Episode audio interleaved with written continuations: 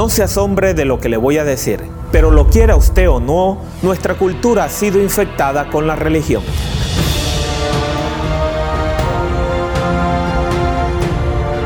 Probablemente usted no lo ha notado, porque no era algo que usted esperaba. Así que por el momento, relájese. Nuestro tema de hoy es la religión. Aunque la muerte te haya arrebatado un ser querido, hay esperanza en medio de la muerte.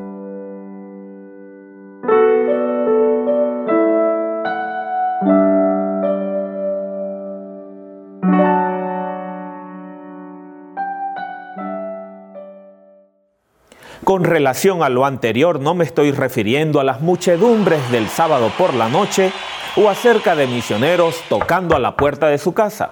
En realidad lo que quiero hablar es sobre la religión popular, la cual fue formada por doctrinas o creencias hechas por medio de la especulación, mitos y la tradición, mezclando un poco de ciencia sensacionalista y mucho de confusión.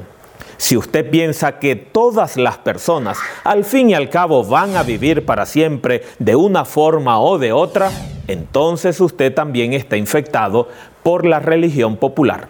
Si usted cree que todos tenemos una naturaleza dual, es decir, un cuerpo más un alma inmortal, entonces también usted está infectado por la religión popular si comparte el pensamiento de la mayoría, la cual cree que la muerte libera el alma del cuerpo de tal manera que usted piense que podría vivir en la forma de un espíritu, bueno, entonces ya supone que usted está infectado por la religión popular. Ya sea que las multitudes sean religiosas o no, muchas personas asumen estas ideas anteriores como estando asimismo presentes en la Biblia. Si las muchedumbres estuvieran en lo correcto, yo tendría que estar de acuerdo con los ateos, muchos científicos, filósofos y comediantes, los cuales rehusan considerar la Biblia seriamente.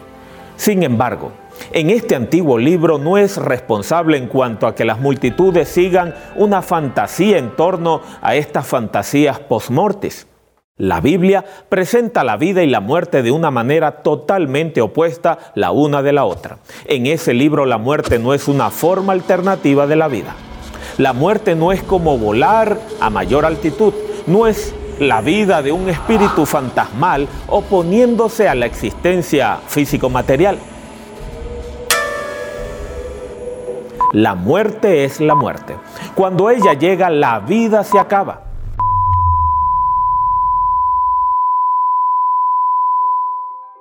En la historia bíblica acerca del origen de la tierra y del ser humano, la muerte no fue parte original de la creación.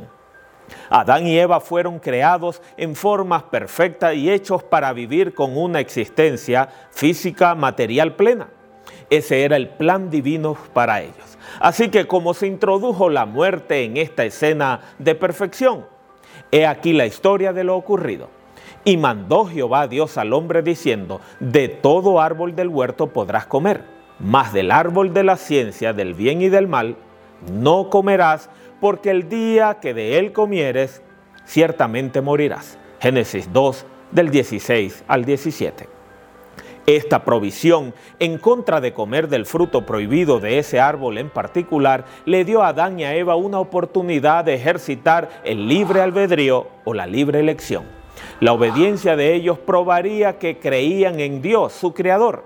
Esta actitud demostraría su confianza en Dios como la fuente de la vida y de todo lo que ellos necesitaban.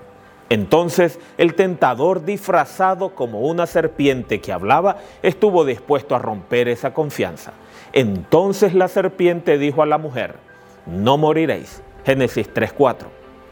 Entonces vino la acusación de que Dios les estaba impidiendo que tuvieran un plano más elevado de existencia sino que sabe Dios que el día que comáis de él serán abiertos vuestros ojos, seréis como Dios, sabiendo el bien y el mal. Génesis 3.5. Dios le había advertido a Adán y a Eva acerca de ese árbol singular, pero la decisión era de ellos. El libre albedrío, la libre elección significaba que ellos tenían dos opciones, confiar en Dios o creer en la serpiente. Ellos escogieron la serpiente. Al rechazar a Dios y desconfiar en los motivos divinos, ellos cambiaron radicalmente su relación con Él.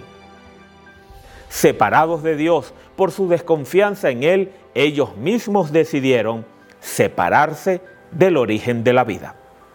Ese acto quebrantó la relación con Dios y dejó a la familia humana sujeta a la muerte. San Pablo, el gran teólogo de la iglesia cristiana primitiva, expuso esta dolorosa experiencia en términos indiscutibles. Por tanto como el pecado entró en el mundo por un hombre y por el pecado la muerte, así la muerte pasó a todos los hombres por cuantos todos pecaron. Romanos 5:12. La religión popular de hoy cree las mentiras de esa serpiente.